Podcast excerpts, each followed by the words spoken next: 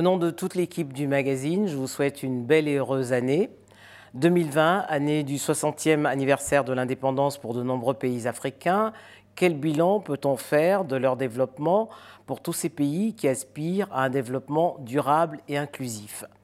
Khaled bonjour. Bonjour. Vous publiez aux éditions euh, Hermann, L'heure de l'Afrique. Plusieurs États célèbrent cette année le 60e anniversaire de leur accession à l'indépendance. Le rêve d'une Afrique unie et prospère ne s'est toujours pas réalisé, mais y a-t-il des raisons d'espérer? Euh, Je crois qu'il y a beaucoup de raisons d'espérer. Regardez aujourd'hui le continent africain.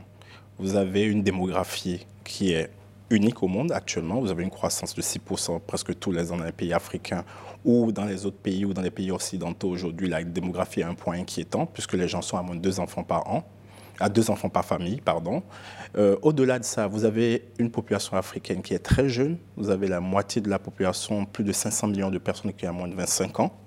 Et dernièrement, vous savez, dans le dernier classement des, meilleurs, des pays qui ont les meilleures croissances au monde, vous avez 7 pays sur les 10 pays qui ont les meilleures croissances au monde. Donc, il y a tout pour espérer.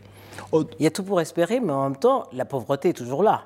La, la pauvreté est toujours là pour plusieurs raisons. La première raison, c'est que le nombre de pauvres augmente, mais la pauvreté diminue. Nous avons, comme je l'ai dit tout à l'heure, une croissance démographique qui est importante. La population a doublé en moins de 30 ans, donc le nombre de pauvres augmente. Néanmoins, il y a un travail graduel qui est important qui est fait parce que la pauvreté diminue en valeur absolue. Alors comment expliquer malgré tout ces blocages du développement qu'on attend? C'est tout là de mon livre. Dans mon livre, la première partie, c'est d'identifier les blocages. Depuis la génération de mes grands-parents, ceux que j'appelle les libérateurs au long cours, puisqu'ils sont venus en Europe pour libérer l'Occident du nazisme. Ensuite, ils sont repartis chez eux, ils ont pris les âmes pour se libérer de ceux qui venaient de libérer. Ensuite, la génération de mes parents qui ont été les premiers leaders politiques après les indépendances. Et ensuite, il y a, il y a ma génération qui est cette génération qui a une éducation de masse, euh, cette génération qui est largement éduquée, qui, elle, prend conscience du potentiel de l'Afrique et qui veut convertir ce potentiel en puissance.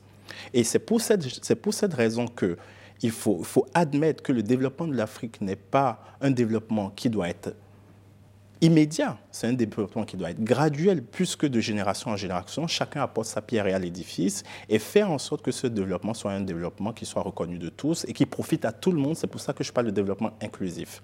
Alors, il faut savoir qu'on ne peut pas mener toutes les batailles en même temps.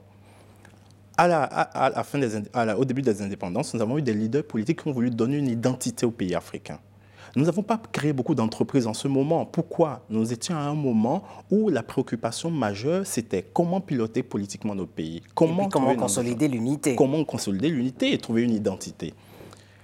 Nous avons eu les ajustements structurels qui ont cassé la progression de l'éducation massivement à cause des accords de, Washington et du FMI.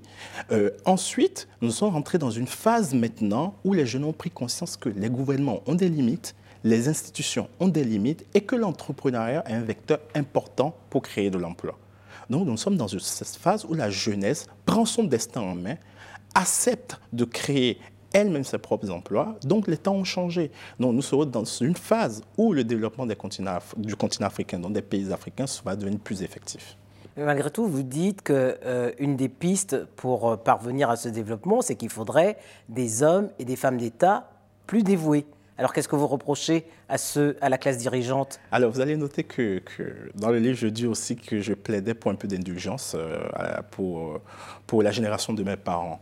Alors je le dis pourquoi parce que cette génération la taxe de tous les mots, en fait, de corruption, de népotisme et beaucoup d'autres choses. On a l'impression que c'est pas totalement faux. Ce qui n'est pas faux quand on regarde les résultats de, des différents pays, du, développement des différents pays.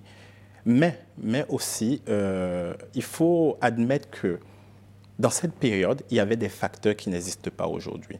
Il y avait des influences externes assez importantes à cause des questions économiques, à cause des ressources naturelles, et que ces ressources naturelles qui avaient une certaine valeur à ce moment sont en train de perdre de la valeur aujourd'hui. Aujourd'hui, vous savez, on parle du Green New Deal, on parle de la révolution verte, dont les énergies fossiles ont de moins en moins de valeur. Donc, on se bat moins en moins pour ces ressources-là. On ne peut pas se battre pour le soleil, on ne peut pas se battre pour l'eau. Donc, euh, les choses changent. Ce que je veux dire par là aussi, c'est que ma génération, la différence entre ma génération et la génération de mes parents, c'est qu'on est éduqué en masse. Et que les, diasporas africaines qui sont à l'étranger ont aussi pris conscience qui ne peuvent pas exister et prendre de la valeur à l'étranger si le continent lui-même ne prend pas de valeur. Donc il y a une implication plus accrue de la diaspora ou des diasporas africaines dans le développement du continent aussi. Donc je ne veux pas dire qu'il y a une plus de conscience plus Même si ça reste un peu à la marge, parce que c'est vrai qu'une des solutions que vous proposez également, c'est qu'une place plus importante soit accordée aux femmes et à la diaspora, vous venez d'en parler, euh, mais on sait également que même si l'Union africaine a fait de la diaspora la sixième région, depuis la conférence de Johannesburg, les engagements qui ont été pris ne se sont pas traduits en fait. Et vous avez complètement raison. Euh, L'Union africaine, pour moi, a pris une définition qui n'est pas assez exhaustive, parce qu'elle est partie du principe que les diasporas étaient acquises au continent, ce qui n'est pas vrai. Qu'est-ce que les Afro-descendants pensent du continent africain aujourd'hui? Qu'est-ce qu'un Antillais qui est en Guadeloupe ou en, euh, en Martinique pense du continent africain aujourd'hui? Qu'est-ce qu'un frère en Haïti pense du continent africain aujourd'hui? Qu'est-ce que le jeune afro-descendant à Harlem ou à Atlanta pense du continent africain aujourd'hui? Est-ce qu'ils se sentent concernés par le continent Moi, j'en doute très fort. Et d'ailleurs, je relate dans le... Malgré une initiative comme celle prise par le président euh, du Ghana qui a fait revenir Exactement, donc il a appelé l'année du, du retour, en quelque sorte. Et c'est de ça qu'on a besoin. Qu'est-ce que nous offrons aux diasporas? En tant que continent africain. D'abord, avant de considérer même que les diasporas africaines doivent contribuer au développement de l'Afrique, il faudrait avoir une offre pour cette diaspora-là. Parce qu'aujourd'hui, en fait, on parle de diaspora africaine. Elle n'existe pas elle n'existe que dans notre imaginaire. Il n'y a pas de diaspora africaine.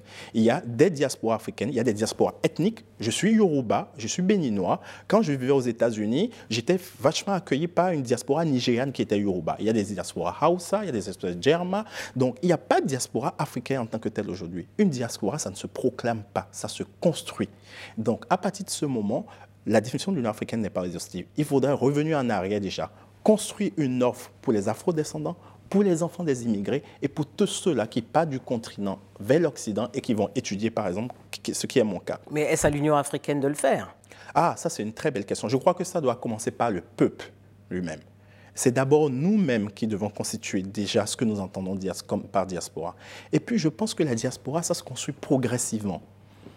Prenez le cas de l'Éthiopie, le barrage de la Renaissance la diaspora s'est mobilisée massivement. C'est eux qui ont financé le barrage de l'Éthiopie. Et le Ghana fait quelque chose de très bien aujourd'hui. Ils font un appel de 3 milliards de fonds pour pouvoir financer aussi l'économie ghanéenne.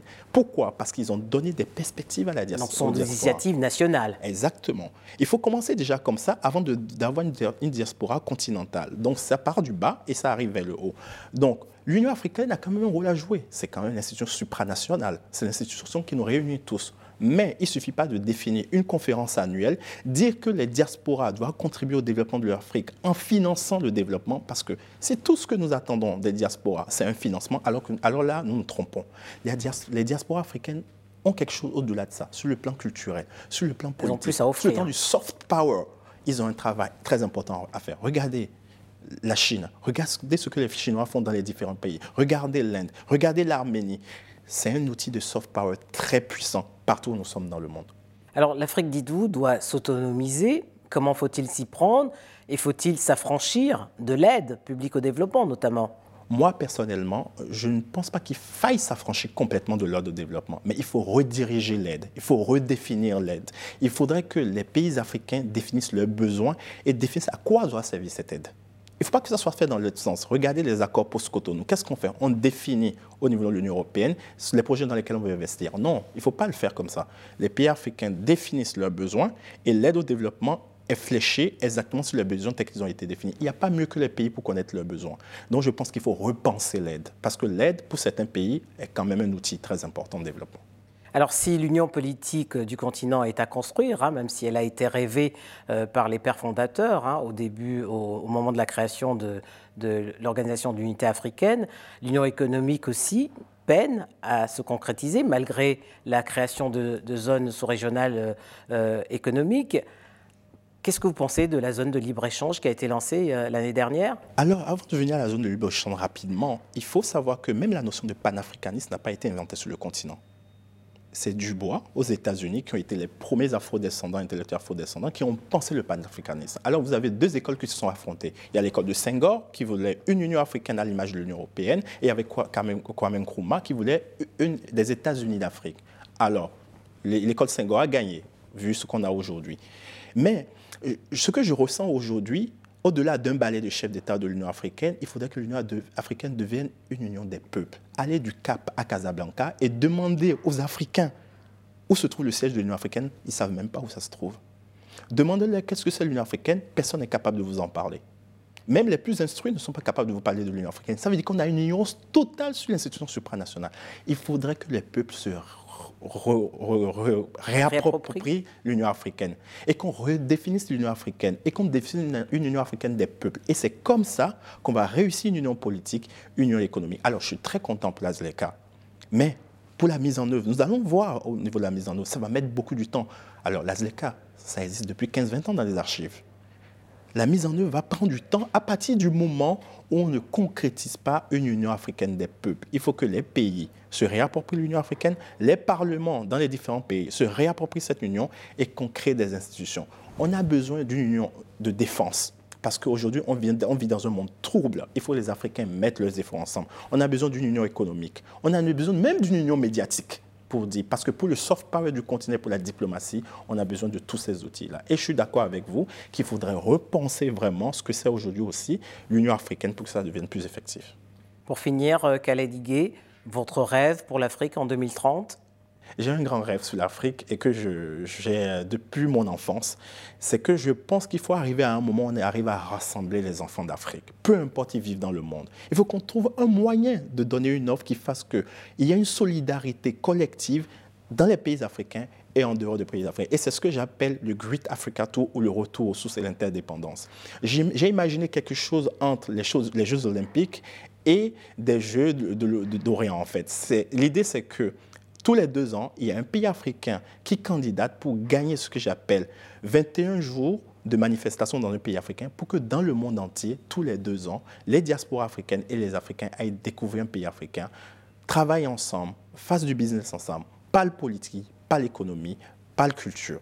Et ça, si nous arrivons à le construire d'ici 2030, ça serait génial. Mais 2030, c'est déjà demain. 2030, c'est déjà demain, c'est dans une dizaine d'années et ça va très vite. Mais il faut se mettre au travail dès maintenant. Merci Khaled Merci beaucoup.